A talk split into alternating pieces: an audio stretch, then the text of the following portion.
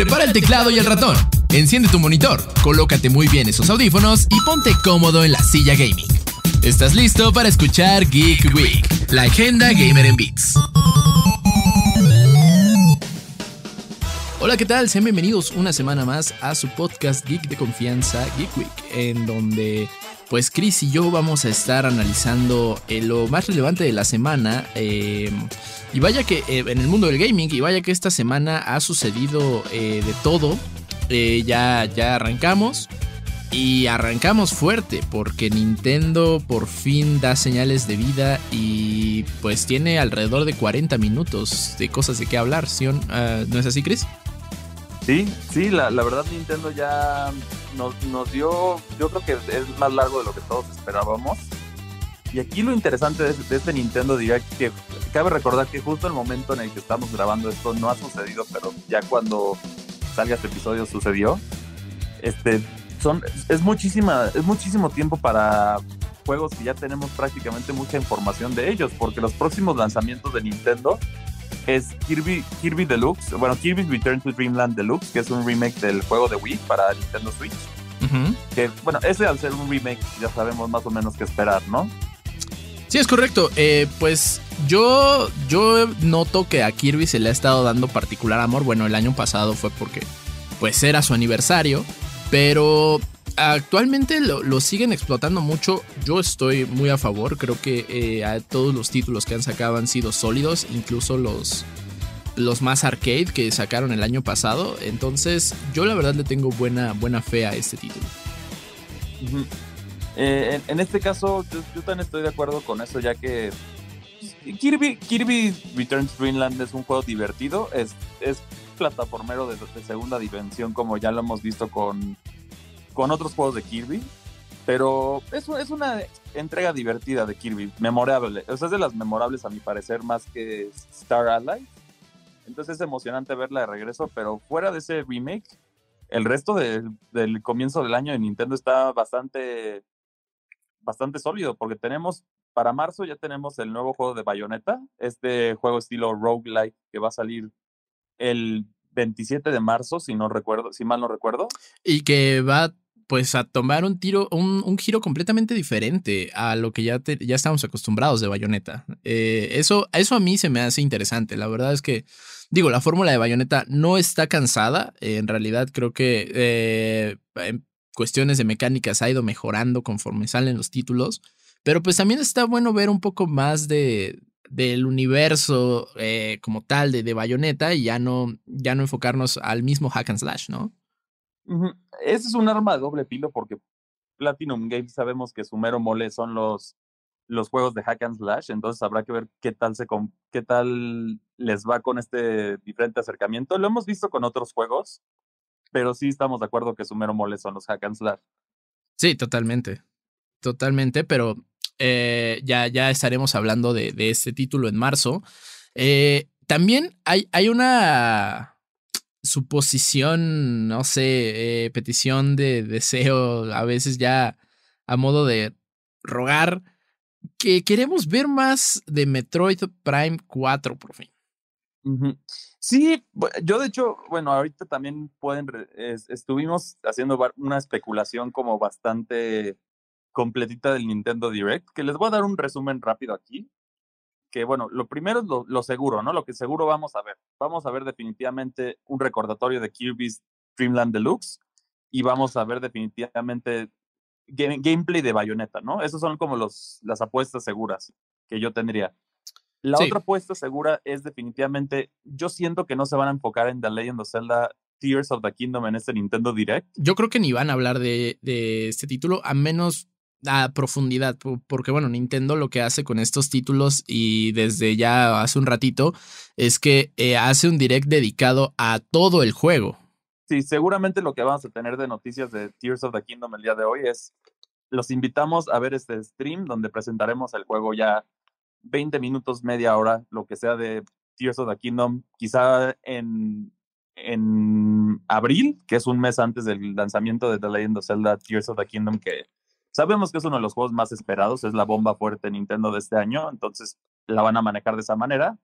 pero eso nos deja con bastantes minutos que no sabemos qué puede haber. Y ahí entran como, como títulos que no hemos visto gameplay, pero sabemos ya detalles de ellos. Tenemos a Pikmin 4, que sabemos que va a salir seguramente en la primera mitad del año, pero no hay fecha. Y también otro relativamente seguro que podemos apostar es finalmente ver señales de vida de, del remake de Advance Wars 1 más 2 Reboot Camp, que al final se, que se, que se ha retrasado por, por temas de conflictos bélicos, pero tiene que haber un punto en el que paren de mover esto. Y que el juego ya está. Tiene que ver con el desarrollo. Sí, sí, sí. O sea, tengo entendido que el juego ya está, ya no hay más que cambiarle. Eh, solo pues están esperando a que lo, las aguas se calmen y sea un momento más apto para lanzarlo.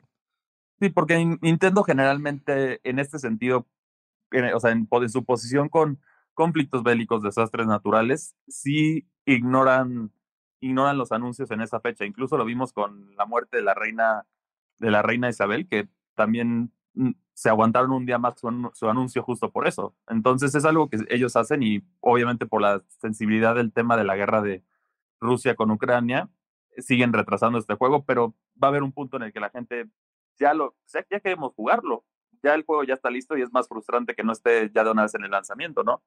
Claro, claro, totalmente. Eh, la, la, pregunta también aquí es, ¿crees que veamos un poco más de eh, Super Mario, la película, o, tota, o van, a, van a esperarse a un direct dedicado a la película como han hecho anteriormente?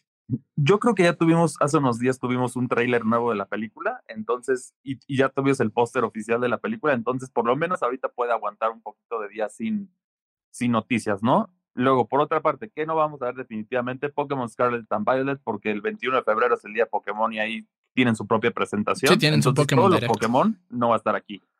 Eso nos deja con posiblemente los que pueden revivir sus franquicias en ese sentido, ¿no?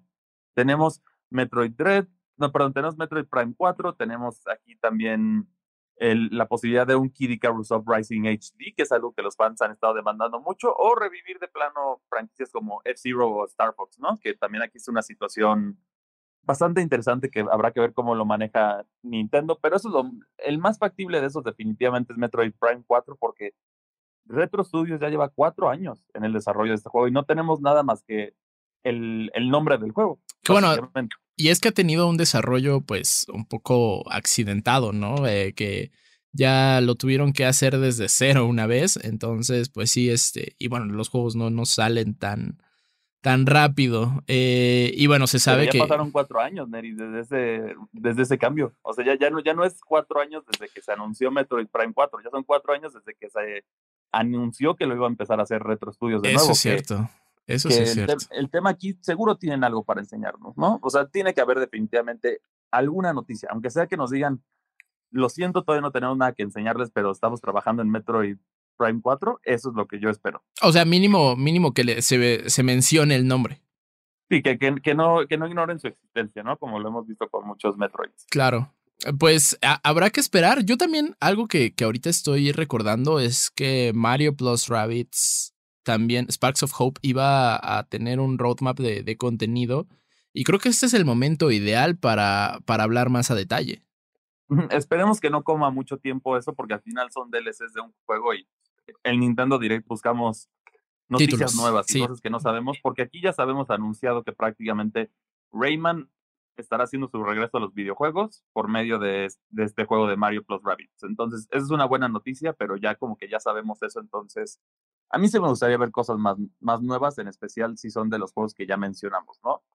Y Pero bueno, bueno, esto, esto es lo que tenemos del tema del Nintendo Direct para, para ustedes. Habrá que ver cuál es la quiniela y cómo vamos desarrollando esto, ¿no? Porque sabemos que el día que hay Nintendo Direct se para el- la industria de los videojuegos a escuchar qué va a pasar. Sí, eso es lo interesante. Nosotros les estamos hablando desde el pasado del Nintendo Direct. Ustedes ya nos están escuchando desde el futuro. Díganos, pues, a qué latinamos, a qué definitivamente no sucedió. Eh, y también, pues, para ir tachando esas quinielas que, que ya, ya comienza el año de anuncios. Eso está súper, súper divertido. Eh, quien no la está pasando bien, eh, hablando de anuncios, porque bueno, sus anuncios creo que han sido, pues, eh, negativos es Ubisoft. Ubisoft ya está eh, cerrando más. No es cierto. Ah, no, sí es Ubisoft, eh, quien está cerrando más y más este, pues títulos. Me parece que Knockout City ya definitivamente se va. Así es, ya es uno de los títulos que muere Knockout City. Por ahí también ya vimos que yo, bueno, uno, uno que yo he puesto de contenido que está como al borde de eso también, de muerte de contenido, es justo este Overwatch 2, que parece que está dando signos de vida, pero poco a poco es cada vez menos el soporte. Pues esta semana arrancó la nueva temporada y la verdad es que yo ni lo he tocado. O sea, sigue, sigue instalado ahí en mi compu. Eh, el, el, cliente de Battle.net lo ha actualizado, pero yo la verdad es que no lo he tocado ni un poquito de todo 2023. Y sí, hay, hay, varios juegos que están, que están muriendo. Otro ejemplo de eso también es Left, Left for, no, Back for Blood, perdón, decir el nombre, el nombre original, ¿no? De la franquicia, que sabes que es Left for Dead, básicamente fue un reboot. Pero aquí lo que yo vi fue como una reacción de la comunidad que fue una, una ola de sentimientos, ¿no? Sí, bueno, ya. Por una parte, anuncian que se va a morir Back for Blood. Entonces la comunidad reaccionó como, jajaja, ja, ja, pobre, pobres brutos hubieran sacado Left 4 Dead y no sé qué tanto. Y después de eso se anunció que iba a dejar de estar en las tiendas digitales de Xbox y de PlayStation Left 4 Dead. Y te juro, la, cara le cambió todo. Ahora sí se preocuparon. sí, no, y aparte, eh, bueno, creo que Back 4 Blood tenía potencial, eh, pero por alguna razón Total Rock no logra afianzar a su base de jugadores. O sea, digo, Back 4 Blood a mí me encantó, eh, era, súper divertido, pero a mí, a mí particularmente, esta mecánica de, de, las cartas no terminó de encantarme. De ahí en fuera el juego, digo, lo jugué buen rato. Sí, estaba divertido. De hecho, nosotros dos lo, lo jugamos aquí para la reseña de, de Indigo Geek. Y, y, a mi parecer fue un juego sólido que proponía lo mismo que buscábamos en, en Left 4 Dead, que ya nos había dejado como este vacío. Pero al parecer el juego que va a tomar ese rol va a ser el de el de Bethesda, ¿no? El de Arkane Studios. Sí, es correcto. Eh, Redfall. Y, Exactamente. Y bueno, que también el ritmo de Redfall es muy distinto al de Back 4 Blood. Back 4 Blood sí era más de echar bala. Y Redfall sí tiene una, un feeling más, más de sigilo. Eh, bueno, sabemos que Arkane pues es quien hizo Dishonored, entonces ya, ya traen ahí ese, ese pedigrí y creo que sí Redfall va a ser menos, frenético en ese sentido y pues será una cuestión de, de pensar más, de, de, ser más estratégico, porque la mayoría de, de, eventos en ese juego me parece que van a ser más de sigilo. Pero bueno, en cuestión de, de, temática, que es pues el escuadrón contra el mundo, sí. Y bueno, también los enemigos generalmente en los juegos de Arkane Studios son te castigan si los enfrentas de manera directa, ¿no? Aquí te promueven el sigilo, entonces ese, ese es otro detalle importante a considerar aquí. Pero bueno, también ahorita en ese sentido sí ha habido, ha estado movida esta semana en cuestión de, de caídas y bueno, la sorpresa del Nintendo Direct. Y en lanzamientos, las últimas dos semanas han sido una locura. Ya, eh, bueno, ya jugamos el, el, remake de Dead Space, que bueno, Chris, a Chris le encantó. Eh, vayan a, leer su reseña en Indigo Geek. Y también ya nos tocó por fin probar eh, completo Howard's Legacy, un juego al que habíamos tenido acceso hace un mes. Eh, tuvimos acceso anticipado, pero ahora por fin el título ya estuvo en nuestras manos. Eh, ¿Cómo lo viste, Chris? La verdad, a mí, fuera de las controversias que hablaremos de eso después, el juego me pareció una excelente forma de cumplir el sueño de los de miles de fanáticos de Harry Potter, ¿no? En este sentido de que finalmente puedes explorar un mundo de Hogwarts que se siente vivo que la verdad es que Harry Potter ha tenido juegos muy malos en general, sí. pese a, las entregas de Lego de Harry Potter, que bueno, los juegos de Lego siempre son divertidos, ¿no? Pero nunca ha habido uno que en verdad te permita explorar. Y a mi parecer, Avalanche Software hace una decisión muy inteligente, que es hacer el juego que se lleva a cabo 100 años antes de los sucesos de Animales Fantásticos y bueno, mucho más de, Harry Potter, entonces les da una libertad creativa para insertar tu personaje a este mundo desconocido de Harry Potter, ¿no? De Hogwarts.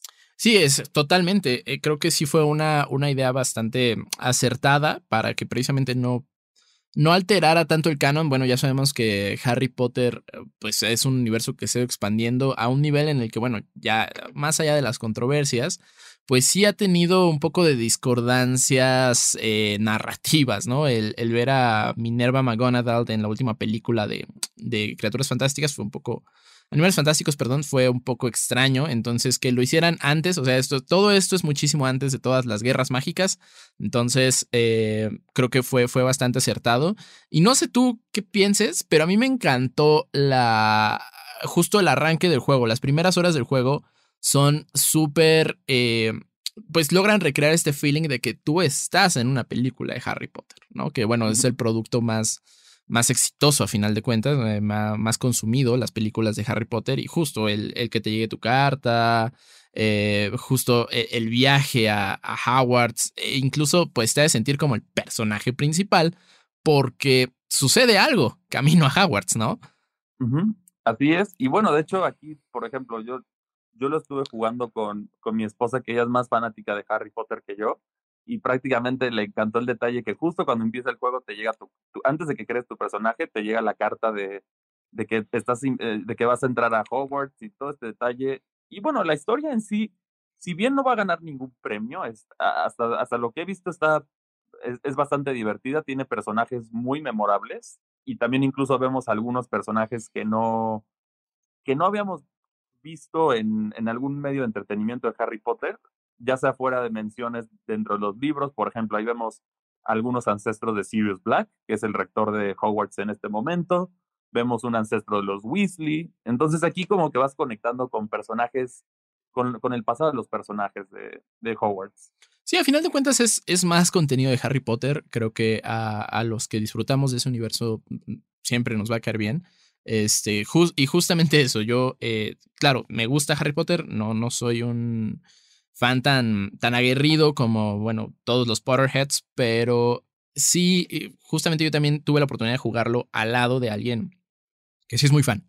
Entonces, cuando, cuando estaba viendo ese, ese momento eh, de, de los, las primeras horas del juego, sí me dijo, oye, esto está chidísimo. O sea, me está dando la sensación de, de que estoy cumpliendo mi idea de fanfic, ¿sabes? O sea, el self-insert de, de estar jugando. Claro que a las comunidades les encanta hacer eso, ¿no? Exacto. Del, del, fanfic y el, el OC, que, que forma parte de este universo. Sí, entonces yo creo que eh, Howard's Legacy va a ser un título sólido, un título que, pues, del que yo creo que en unos años vamos a recordar como la joya, de, una de las joyas de, de esta generación.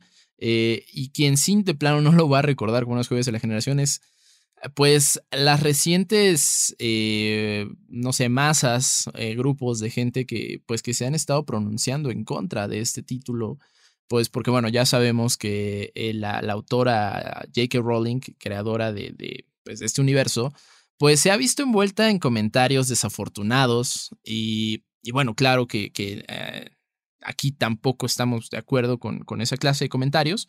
Lo que sí se nos hace un poco híjole, eh, nos hace un algo de ruido es que pues estos, estos grupos ahora estén atacando a un título en el que ya no se, se, se ve envuelta la creadora de Harry Potter. Así es, ella no estuvo involucrada en ninguna parte del desarrollo del juego.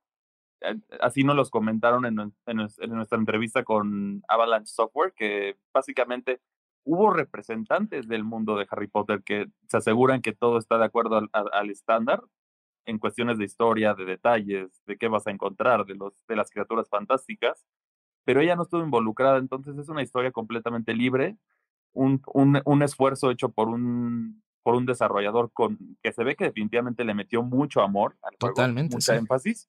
Y también la, su postura de, del mismo desarrollador se ve diferente a la de la autora, porque el juego te permite muchas cosas y también incluyendo sin, sin, sin entrar a, detalles, hay muchos detalles en favor a, a, la comunidad LGBT dentro del juego que puedes hacer tú. Entonces, definitivamente no merece el hate el juego por las palabras de, desafortunadas de J.K. Rowling. Sí, ahora el problema justo es ese, ¿no? Que se está eh, justo todo, todo este mm, odio y desprestigio, eh, pues creo que le está llegando a terceros que no pues que no tendrían que ver con, mm, pues con J.K. Rowling. Eh, incluso desde los creadores del juego, todo, todo el equipo de Avalanche Studios, hasta pues ya creadores de contenido, ¿no? Que solo pues están haciendo su trabajo, que es eh, jugar eh, y, crear pues un contenido al respecto.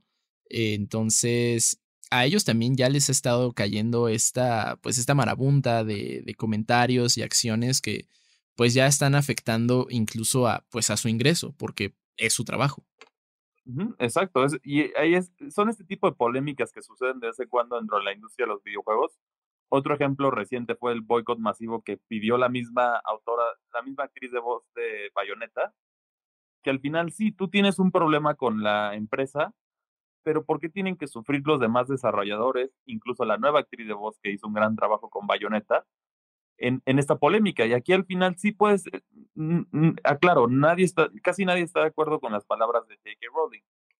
Pero, ¿para qué acosar a streamers que quieren jugar el juego? ¿Para qué acosar a, a personas que se dedican a hacer reseñas de juegos si lo juegan? Las amenazas de boicot de Reddit. Al final estás afectando a gente que no tiene que ver en eso y es, es su chamba. Al final tienes que ser.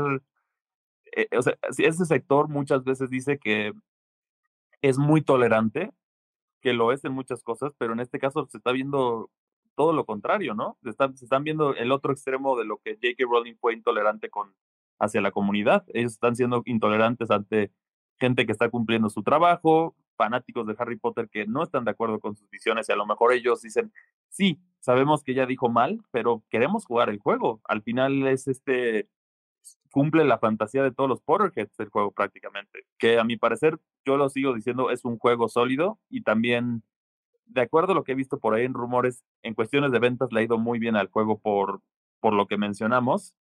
Y lo único que a mí sí sería polémica para mí mencionar es, es el combate del juego, ¿no? Ya que el combate del juego a mi parecer se siente demasiado tosco, como un Dark Souls, pero tosco. Totalmente, sí. Eh, ya lo habías mencionado en el preview. Eh, eh, ahora, bueno, tuve la oportunidad de probarlo de primera mano. El autolock que tiene eh, la, la ¿Verdad, que es horrible? torpe, es torpe, es torpe, es torpe. Yo se lo terminé desactivando. Qué bueno que te da la opción de desactivarlo, porque muchas veces morí por culpa del autolock, ¿sabes? O sea. Sí, que no, no, no apunta. O sea, que tú. Es que el tema en el combate es, es simple cuando se los explico el combate, pero a la hora de jugarlo vas a sentirlo. Básicamente, tú tienes tu, tus diferentes hechizos que tienen, que están separados por colores, ¿no? Entonces tienes los rojos, tienes los verdes y tienes los los, los, amarillos, que son los, los de combate, porque los azules son más como de, de, de, de, rompecabezas alrededor del juego. Sí, sí, sí. Ciertos enemigos se ponen escudos que tienen un color, entonces tú tienes que hacer un hechizo para destruir ese color, ese escudo, y poder hacer daño. Pero el problema es que cuando con el autolock tú puedes estar enfocado en uno que tiene un escudo amarillo, pero el autolog te manda a uno que tiene escudo morado, entonces tus, tus ataques son inútiles, entonces tienes que ir, tienes que, te, tienes que acostumbrar, toma mucho tiempo la práctica, cuando ya eres mejor en el combate, efectivamente se vuelve mejor el combate, pero definitivamente es un combate, yo diría demasiado complejo para quizá gente que va a entrar por primera vez a un videojuego por, por el hecho de ser Harry Potter, ya sabes. Sí, demasiado complejo para su propio bien. O sea. Uh, o para su propio mal, más bien. Eh, es, una, es una cuestión en la que, claro, el universo Harry Potter es súper rico. No puedes poner algo tan clavado en, en ese, este, eh, pues en un título de, de, esa envergadura. Digo, a final de cuentas, claro, eh, como, como gamer uno quiere un reto y uno quiere, pues que no se sienta más bien como un paseo, ¿no? Que sí se sienta una verdadera experiencia más, más redonda, pero creo que aquí sí se, sí se excedieron un poquito. Digo, a, a nosotros que pues, ya, ya tenemos experiencia en, en, este tipo de juegos, creo que es, eh, es más llevadero, pero para alguien que es la primera vez que se acerca a un videojuego gracias a que, bueno, está ambientado en el mundo de Harry Potter, sí puede llegar a representar una pequeña barrera. Eh, la, la, ventaja aquí es que, bueno, el juego tiene pues eh, selección de dificultad, eh, pero, pero incluso con, con, esa, con esa ayuda eh, puede, puede llegar a representar un problema porque hay un par de mecánicas en el combate que no están del todo ajustadas. Nada que rompa la experiencia en realidad, porque creo que son, son detalles que se pueden arreglar incluso en una actualización. Pero al momento día uno de jugarlo, sí se puede sentir un poquitín torpe. Fíjate que a mí me había gustado, en lugar de, de la opción que tienes para elegir los hechizos, a mí a lo mejor se me había hecho más intuitivo una rueda, una rueda de hechizos en donde tú eliges rápidamente uno y picas el, el botón para, para elegir ese hechizo en lugar de tener que hacer una combinación de apuntar, picar el botón y luego picar el otro botón para activar dicho hechizo. Ah, pero si está en, otro, en otra ruedita de hechizos, tienes que hay un paso extra que te tienes que mover a otro lado. Y todo esto en lo que te están atacando magos y criaturas fantásticas que quizá no, no, es, no es suficiente tiempo para poder reaccionar. Sí, claro, muy similar a la rueda que vemos en los juegos de Rockstar, ¿no? Eh, que empezamos a ver desde Red Dead Redemption 1 y que pues se convirtió en, pues creo que ya en una norma para, para varios juegos de, de ese tipo en donde tienes un, un arsenal de armas. Yo creo que hubiera funcionado mejor así, pero al final eso y también el otro detalle negativo que es que el juego a veces es demasiado grande para su bien, que esto, esto incluye, ya saben, los clásicos bugs de mundo abierto. A mí incluso me pasó durante mi gameplay que me caí, me caía al vacío del mapa en un momento. Y bueno, ya, y ciertos como interacciones entre personajes y colisiones y bajones de fotogramas por, por segundo, pero al final al final esto no, no, no afecta la experiencia tanto para hacer un, un caos como lo fue, digamos, Pokémon Scarlet and Violet. Sí, nada, nada eh que te crashee el juego. Y desde ahí ya para mí es un ganar. O sea. Sí, porque, es un juego masivo. Sí, masivo, amplio. Eh, amplio a tal grado de que yo cuando, cuando pues pude ver más o menos hasta dónde se puede llegar, sí. Pues sí, hasta me intimidó, ¿no? Fue como, wow. O sea, no sé en cuánto tiempo voy a terminar de explorar todo esto.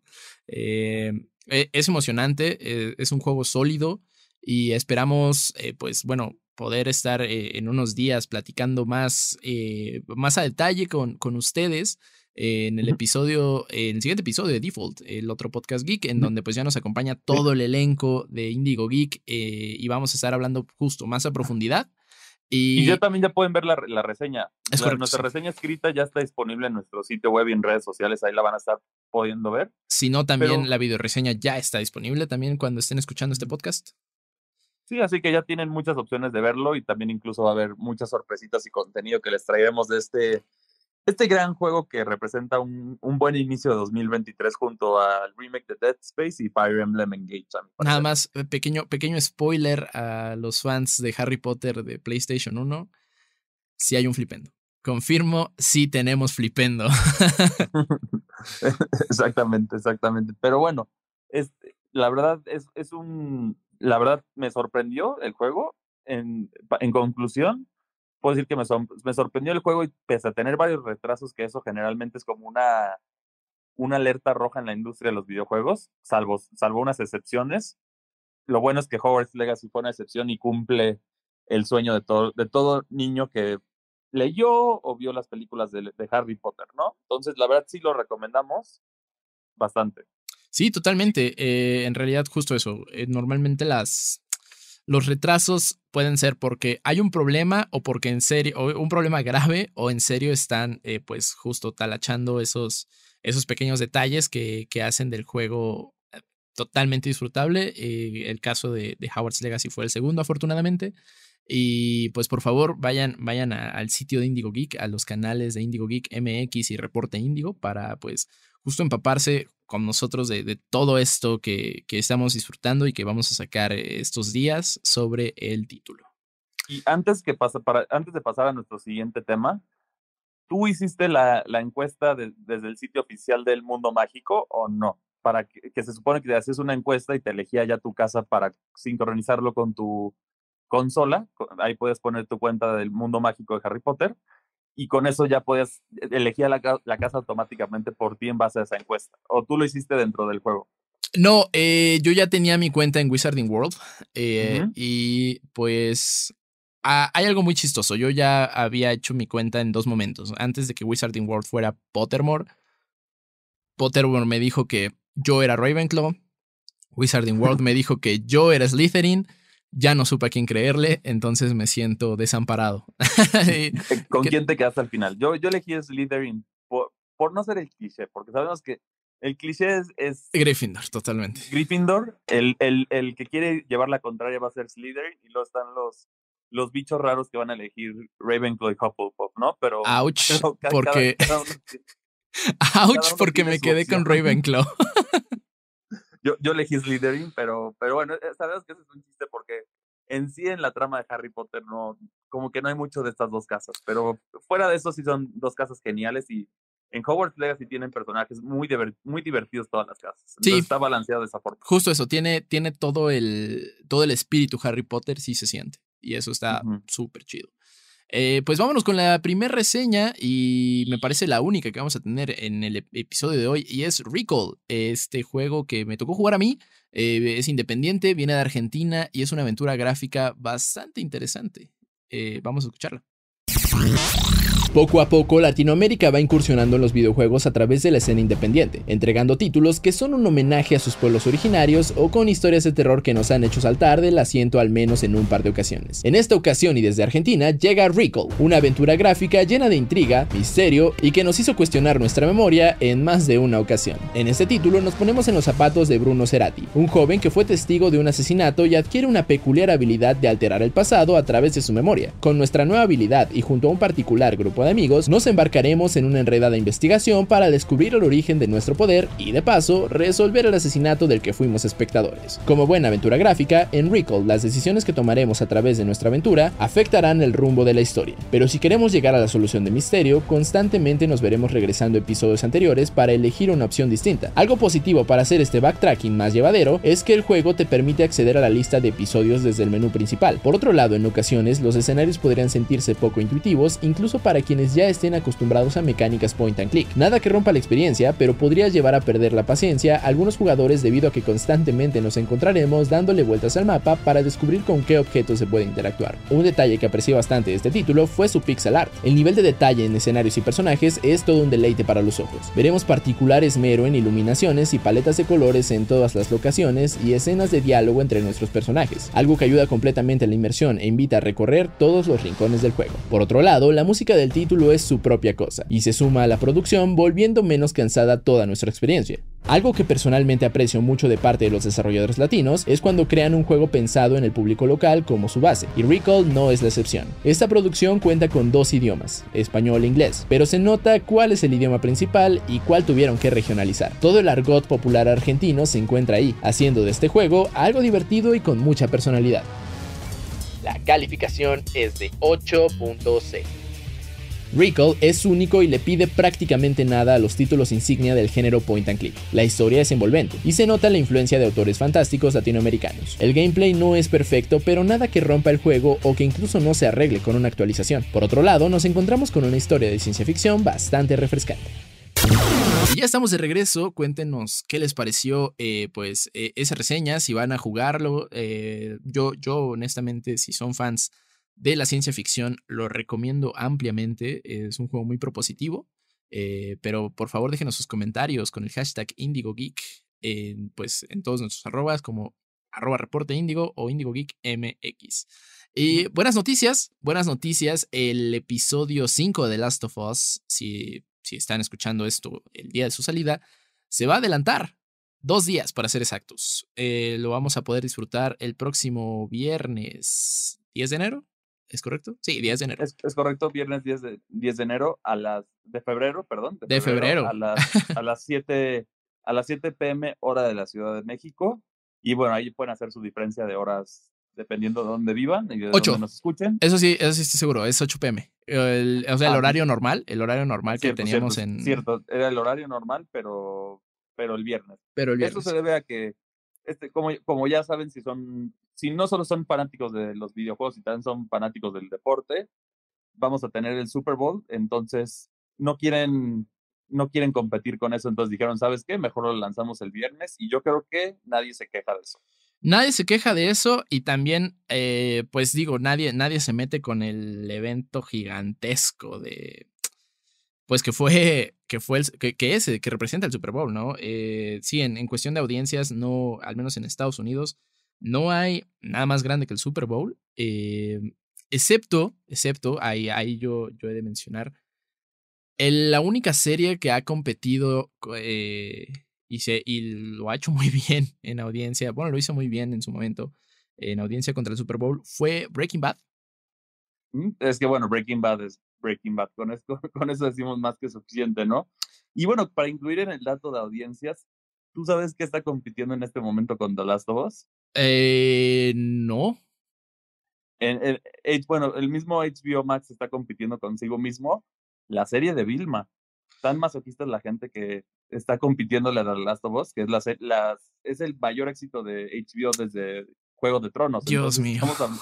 Estamos, hablando de algo muy serio y prácticamente con este, con este rating, aunque sea puro masoquismo y gente tirándole a la serie y, todo el odio que ha recibido, seguramente acaba de garantizar una segunda temporada. Justo eso, yo ahí sí tengo un problema con el hate watch. Amigos, si no les gusta algo, no lo vean. Sí, y también eso es lo mismo con lo de Harry Potter. A ver si, en ese sentido, como Hogwarts Legacy, si van a tirarle odio a un streamer, ustedes que está streameando el juego de Hogwarts Legacy por, por, las, por los comentarios que ya habíamos comentado hace un ratito, pues al final le están dando más plática al juego. Está el juego girando y también mucha gente que a lo mejor piensa diferente a ustedes va a decir, ah, pues por eso tengo que comprar el juego y qué bueno que va a ser un éxito, o van a apoyar a esos streamers y van a apoyar a, a eso. O sea, es como que una balanza muy extraña. Exacto, digo, la, la, mejor forma de eh, entre paréntesis, entre comillas, boicotear algo es ignorarlo. o sea, no consumirlo, no consumir nada, ni siquiera mencionarlo en un post en Twitter enojado, porque si no, sabemos que conductas positivas o negativas hacia un producto. A final de cuentas es publicidad gratis. Entonces, si, si tanto estás en contra, ignóralo. Eso es lo mejor que puedes hacer. Y bueno, regresando un poco al tema inicial, The Last of Us, qué chido. O sea, qué chido. Eh, episodio 5, el último episodio, he de mencionar que no es malo. En realidad, eh, se me hizo bastante, bastante acertado que este, este episodio lo dedicaran 100% a solidificar la relación Ellie Joel. Em, pero sí se siente más transitorio, a, a diferencia de, de, los otros tres episodios en donde pues sucedieron cosas rimbombantes y que nos conmovieron. En este, más bien, eh, es más pues, justo, transitorio, más eh, contemplativo y, ver cómo Joel y Ellie vivían la, pues, pues el viaje, ¿no? Y empezaron a, bien o mal, cuando pasas mucho tiempo con alguien, pues te tienes que amigar. una conexión. sí, te tienes que amigar y, y pues este, este episodio para eso nos sirvió. Eh, ya, ya vimos la, la introducción de Sam y Henry, a quienes ya jugamos el juego ya sabemos qué va a pasar y, lo estamos temiendo mucho. Y quienes no. No, no, spoiler, no spoiler. y quienes no, disfruten el viaje porque se está por poner sabroso. sí, solo, solo algo que no me gustó es que no salieron las jirafas. Ese momento, como que siento que. Las jirafas ya es rumbo al final. Ya es momentos antes, ah, sí. Cierto, cierto. He estado un poquito perdido en, en, en ese momento, como que se me hizo un se me revolvió mucho el, lo que, el orden en el que van pasando las cosas dentro del juego en comparación a, a la serie. Sí. Pero, pero bueno, no, la, la, verdad, yo siento que este episodio sí fue sólido por establecer eso, pero bueno, para los que vemos anime, sabemos cómo se llama eso, eso se llama relleno. Totalmente, sí, sí, sí. este, no, deja de ser una, una serie interesante y que nos quedan cuatro episodios van a ser ocho, ¿no? Eh, los episodios que nos va a entregar la primera temporada de Last of Us. Bueno, vamos justo a la mitad, nos quedan cuatro episodios para, pues para seguir sufriendo. No, y después de eso, la temporada 2, si ya decide tocar los eventos de la secuela de The Last of Us, ahí es donde se va a poner el internet como loco. va, a ser una locura. No vamos a decirles detalles de Us 2, pero va a ser una locura lo que va a pasar al momento que salga esa temporada, ¿no? Eh, sí, totalmente. Eh, tanto a los fans, tanto a los no fans, eh, Internet se va a romper una vez más, como sucede cada cierto tiempo. que ahí lo sabemos que por eso, no por nada, en el, en el caso que estamos mencionando, que seguro vieron un meme por ahí que compartimos de el review bombing que le van a hacer a Hogwarts Legacy los, los fans enojados el juego que más sufrió de review bombing, yo creo que de todos los tiempos, quizá es, es The Last of Us 2. Sí, yo creo que sí. Al, menos de los últimos años, definitivamente sí. Eh, pero bueno, eso es una polémica que ya estaremos platicando más adelante. Eh, de hecho, eh, si está escuchando este podcast en jueves, el viernes va a poder ver en el canal de Indigo Geek MX, pues es una, una cápsula editorial en donde precisamente reunimos los juegos que más han sufrido review bombing. Si usted no sabe qué es review bombing, no se preocupe porque en esa cápsula también se lo vamos a explicar. Em, Y bueno, por favor, no olviden seguirnos en todas las redes sociales como arroba IndigoGeekMX y Reporte Índigo. A ti, Cristian, ¿dónde te pueden encontrar? A mí me pueden seguir en Twitter como arroba CristianMACCI2. Ahí podemos platicar de, de, varios temas fuera de videojuegos, pero bueno, videojuegos es el central, ya saben, ahí, ahí pueden verme compartiendo. El día de hoy justo acabo de compartir mi reseña de Hogwarts Legacy, que ahí, ahí entramos más a detalle lo que Neri y yo hablamos. Y, y bueno, a ti Neri, ¿dónde te pueden encontrar? A mí me encuentran en todos lados como arroba sir-bits. Bueno, ah, en realidad sir-bits es en Twitter. En todos lados es sirbits todo junto. Eh, y justo, sí, también ahí podemos hablar eh, de lo que quieran. Eh, yo también ando muy clavado en videojuegos, series, películas. recientemente yo compartí esta antología que llegó a Netflix de Junji Ito. Entonces, si son fans del terror, por favor síganme y pues pertúrbense conmigo. Nos vemos eh, y nos escuchamos en la siguiente entrega de Geek Week. No olviden también los sábados a mediodía Default, en donde pues eh, se, amplía más la plática y pues estamos todos, todos sus amigos de Indigo Geek. Nosotros nos vemos la próxima. Bye. Escuchaste Geek Week, una producción de Reporte Índigo.